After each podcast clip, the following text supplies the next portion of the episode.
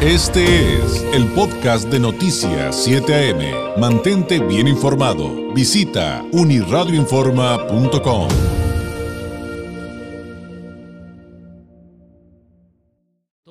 Últimamente tal vez usted ha escuchado como yo de la importancia de las aulas inclusivas, de la educación de inclusión, pero realmente ¿Qué significa esto en, términos, en, términos reales, en términos eh, prácticos? Además, pues también muchos nos preguntaremos cómo hacer para que las aulas sean más inclusivas y qué significa esto para una comunidad. Y hay muchas respuestas sumamente interesantes que, que nos van a permitir entender más esta situación. Le agradezco enormemente que para ahondar en este tema nos tome la llamada desde Argentina.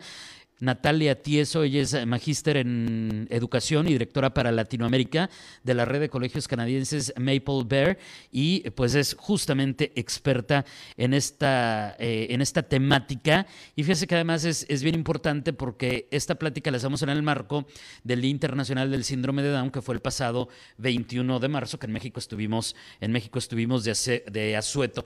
Natalia, muy buenos días. Buenos días, David, te saludo y te saludo también a todos los oyentes. Un gusto estar con vos. Eh, ¿cómo, ¿Cómo poder entender que es realmente una educación inclusiva y, en consecuencia, Natalia, un aula inclusiva? Mira, lo primero que me gustaría eh, reflexionar juntos es que hoy la diversidad es una norma, no es una excepción. En educación hace tiempo que uno hablaba de aulas inclusivas para aquellos alumnos que tenían trastornos de aprendizaje o de autismo o como vos recién mencionaste el síndrome de Down. La verdad es que hoy en educación los educadores planificamos para cada uno de los alumnos. ¿Y por qué te digo esto? Porque todos tienen, cada uno es especial, todos nuestros alumnos tienen quizás distintos estilos de aprendizaje. Vos sabés que hay eh, alumnos, hijos, sobrinos que quizás son más visuales, que pueden recordar más eh, cuestiones de colores, otros que aprenden mejor cuando se mueven, otros cuando cantan, ¿no es cierto? Entonces, la verdad es que la educación debe dar respuesta a los estilos de aprendizaje de cada alumno. También los ritmos de los alumnos son importantes. No todos los alumnos aprenden eh, con el mismo ritmo. Hay alumnos que rápidamente pueden comprender esos conceptos matemáticos y hay otros que necesitan más revisión y también lo que me parece importante es que tengamos en cuenta que hay distintos talentos e inteligencias. Aquel alumno que quizás no es tan, entrecomillado, bueno en las matemáticas, es brillante a partir de las clases de música.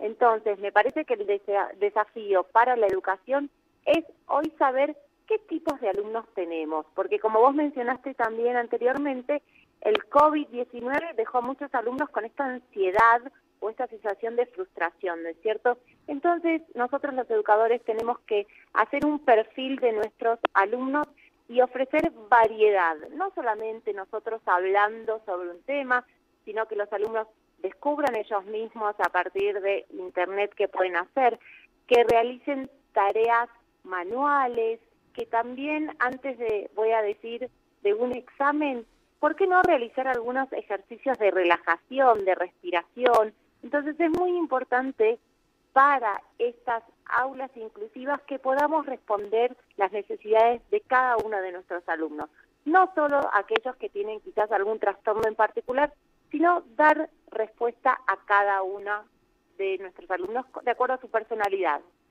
Y creo que partimos de un principio muy básico, es, eh, entre otras cosas, la integración, al que se sientan parte de, de, una comunidad a la, que, a la que pertenecen. Pero ese reto, Natalia, es enorme justamente por esas diferencias. Eh, es, es, es, un asunto en el que todos entonces tendríamos que aprender. El sentido común, me dice Natalia, que sí es un reto para los que se dedican a la pedagogía, a los procesos de enseñanza-aprendizaje, pero también para todos, para la comunidad, para las familias, y tendremos que ir de la mano aprendiendo justamente todo esto que nos acaba de plantear. Exacto, a mí lo que me parece muy importante es que desde educadores, desde la educación, de la institución educativa, tengamos a los padres de familia como aliados. Quiero decir, si nosotros presentamos esta diversidad en el aula, también tenemos que ofrecerles herramientas a los padres para que puedan descubrir qué tipo de eh, de hijo tienen. Aquellos, viste, que puede pasar que están súper enganchados a la mañana y otros que a la tarde están cansados. Entonces, ¿cuándo los acompañamos en las actividades? ¿Cuándo es mejor revisar las actividades y por la mañana, por la tarde? ¿Cuándo también es necesario que los alumnos se paren, ¿no? Digo, porque en tema de atención, que se muevan un poco después de estar sentados. Entonces, la realidad o la invitación que me parece que hacemos desde Maple Bear en cuanto a la educación bilingüe canadiense tiene que ver con compartir esta experiencia de aprendizaje donde todos estamos incluidos, eh, donde no hay alguien que no pueda aprender. La verdad es que lo que hoy no sabemos sí lo vamos a poder aprender con mayor esfuerzo, con resiliencia, con mayor hábito. Entonces, me parece que eso es muy importante para mejorar nuestras comunidades, porque la verdad es que el aula es un reflejo de lo que nos sucede en la sociedad y, necesitamos mejorar y aceptarnos a todos, porque la realidad es que cada uno de nosotros somos bien distintos también. Y en ese tenor, Natalia, de, que hay que aprender junto con nuestros hijos, nuestros educandos, eh, cuál es, cuál es su habilidad, cuál es su fortaleza y desarrollarla, pues viene pues viene obligatoriamente el, tema de las calificaciones, por ejemplo.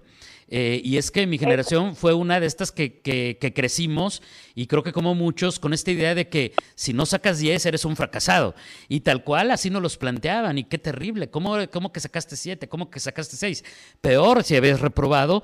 Pero este tema de las, clasificación, de las calificaciones creo que también es algo de lo que hemos aprendido y hemos replanteado. Exacto, y sabes que es muy importante para mí que desde el aula y también desde nuestras familias hablemos de un trabajo colaborativo, no de competencia contra el compañero. Quiero decir, yo quiero mejorar por mí mismo y necesito tener herramientas. Entonces, el 6 no me define, lo que me define es querer aprender, querer mejorar y por eso te hablaba de la mentalidad de crecimiento. Lo que no sé hoy, con empeño, resiliencia, lo voy a poder aprender y la verdad, lo que me parece sumamente importante es la motivación eh, y generar motivación en los alumnos. La motivación por el 10 o el 8 o el 7 me parece que es muy de corto plazo. Creo que la, el gran desafío de los educadores es justamente que todos los alumnos se puedan automotivar en la medida de cuáles son mis talentos, cuáles son mis habilidades y que creemos que aprendemos de otros y con los otros no para opacar a mi compañero, sino cómo yo puedo aprender de aquel alumno, de aquel compañero que le va muy bien en matemáticas y cómo yo me puedo nutrir de los otros con respeto, con una colaboración, porque el mundo hoy global sabemos que los futuros líderes van a trabajar de manera transdisciplinaria, ¿no? Eh, no es que uno trabaja solo y quiere derribar al, al empleado o al amigo. La verdad es que queremos tener amigos, colegas y nutrirnos uno al otro a partir de las fortalezas, de lo que sabemos. Y entonces entendemos que las diferencias no son para criticar, sino que son maravillosas y las tenemos y las tenemos que reconocer, valorar y de hecho, pues también utilizarlas para el crecimiento comunitario. Absolutamente, creo que eh, como te decía al comienzo, la diversidad eh, es una norma hoy, no es una excepción, tiene que ver con aceptar las diferencias y abrazarlas para caminar juntos y hacer, la verdad, una comunidad que tenga que ver con la pasión por aprender, seguir aprendiendo y eso es también lo que en América Latina desde Médico Alvear queremos, la comunidad de aprendizaje con educadores, que también estén listos para abrazar los nuevos desafíos digitales, como pasó en el COVID, pero también de inteligencia emocional. Entonces, para eso necesitamos los educadores, las familias y toda la comunidad en general. Natalia, la pregunta que le voy a hacer a continuación, evidentemente no es algo que se pueda contestar en, eh, eh, en lo que dura una entrevista en un medio de comunicación, pero si pudiera compartirnos una reflexión en este cuestionamiento, y me refiero a cómo hacer que las aulas sean más inclusivas, cómo llegar a ese objetivo.